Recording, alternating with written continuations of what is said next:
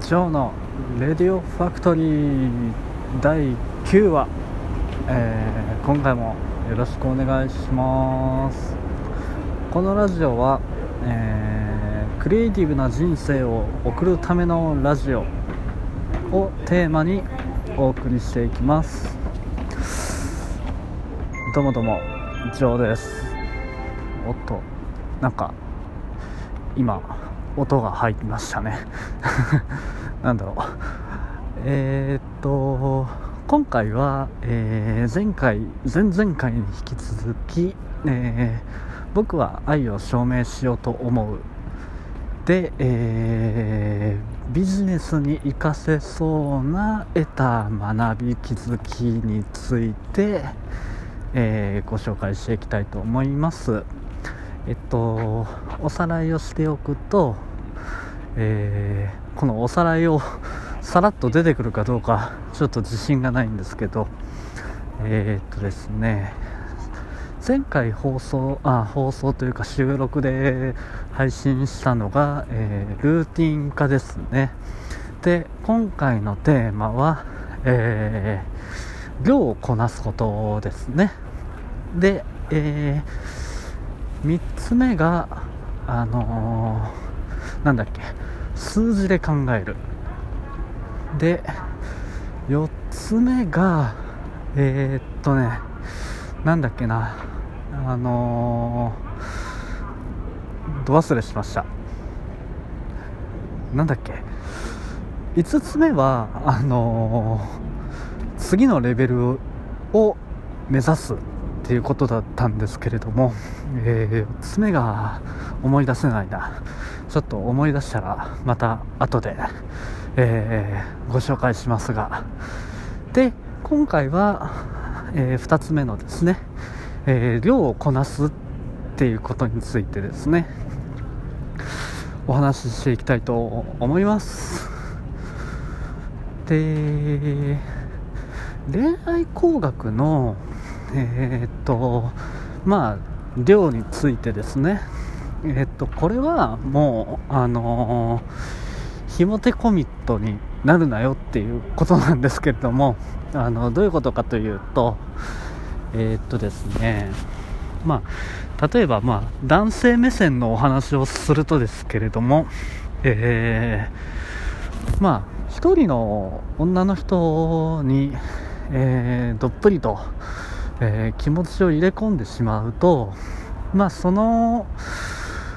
恋が叶わなくなってしまった時のえーとまあダメージってすごく大きいっていう話だと思いますが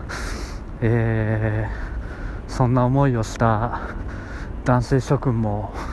多いのではないでしょうか。はい。えっとまあなので量をこなせよっていうことってて ななんて言うんだろう。ちょっとひどい話のようにも聞こえるかもしれないですけどね。まあこれが現実っていうことですよね。はい。あのまあ好きな女の子が1人いてもえーまあ、ほとんどが振られますよと。で声をかけるんであればあの複数の、えっと女の人に、えっと声をかけていく。でまあデートする約束だったりとか、えーご飯に行く約束だったりとかまあ脈ありそうだなこの子っていうまあ女の子を、まあ、複数人同時並行でアプローチをしていくっていうことが、えー恋愛工学上では言われています。でまあこれ冷静に考えるとあのー当たり前っちゃ当たり前のことですよね。まあのーこれまたちょっと営業の話で恐縮ですけれども一社に対してなんだろうまあ提案をしてったりとかあとまあ追っかけていくみたいなことをしてもまあ結果論的にそのクライアントがまあ、クライアントとのこう取引が成立しなかったら、まあ、いつまでもあの数字って残せないじゃないですか。作れないんですよね。でだからこそまあ数多くの例えばそうですね。テレアポをしたりとか、えー、訪問先のクライアント数をたくさん作っていくとか、まあ、こういうことって、まあ、営業とかビジネスにおいてはすごく当然だなというふうに、まあ、僕自身は思ってるんですけれども、まあ、片や一方でそれが恋愛においては、えー、できない男子諸君が多いっていうことを、えー、まあ、恋愛工学上では、えー、遠回しに言ってると。遠回し、まあ、結構ダイレクトに言ってんのか。はい。そうですね。でそうだな。もっとそのダイレクトにビジネスの話で言うとえっとまあこれポートフォリオのマネジメントをするっていうことにも、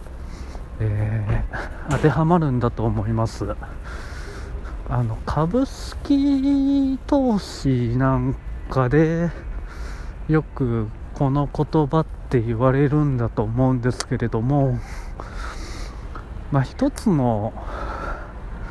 投資先で大きなリターンを得ようと思うと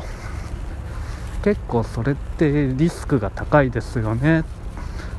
っていうことですね。なので、えー、リスク分散のために、えー、複数の、えー、投資先ポートフォリオっていうもの、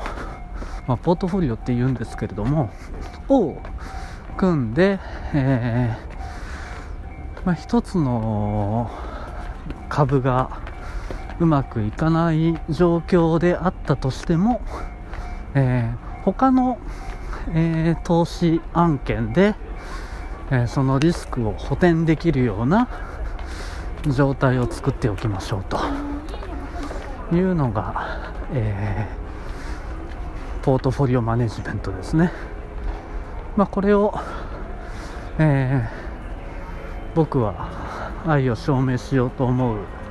に置き換えると、まあ、量をこなすっっていうことかなというふうにちょっとまとめて思っています。すいません。なんかすんげえ息が上がってきたんですけど。大丈夫かな僕。はい。でえっとまあこの量っていうものに対する哲学をまあ、最近よく考えてるんですよね。あのー、まあ、今回はちょっとそういったポートフォリオマネジメントについての、えー、量、まあ、リスクを分散させる、まあ、複数案件同時で抱えて走るみたいなことをお伝えしてますけれども、えー、もう一方で学びとしてあった量っていうのはまあ経験を重ねるっていうことも一つ大事な哲学かなというふうには思っています。そうですね。あのまあたくさんいろんなことをやってみないとまあたくさんいろんな女の子に、えー、チャレンジをしてえー、経験値を積んでいくことでこうアプローチの精度を上げていくみたいなことって、えー、経験値としてレベルアップしていくっていうことだと思うんですけれどもまあそういうことってあの実際に、まあ、僕もブログ書いてたりとかして今そうだな記事が400記事ぐらいにまで、えー、たどり着こうとしてるんですけれどもまあこういうのもまあそれを多いと思うか少ないと思うかは結構人によって、えー、やってたりとかすると、あのー、意識の差っていうのはあるかもしれませんけれども、まあ、割とこう去年までの僕だったら多い方かなと思っていてでこういう量を積み重ねるっていうことに対して、えまあ、淡々と、えー、やっていけるような人っていうのもまあ何て言うんでしょうこうビジネスとして成功できる人の一つの、えー、要因というかファクターなのかなというふうにも思いますね。はい。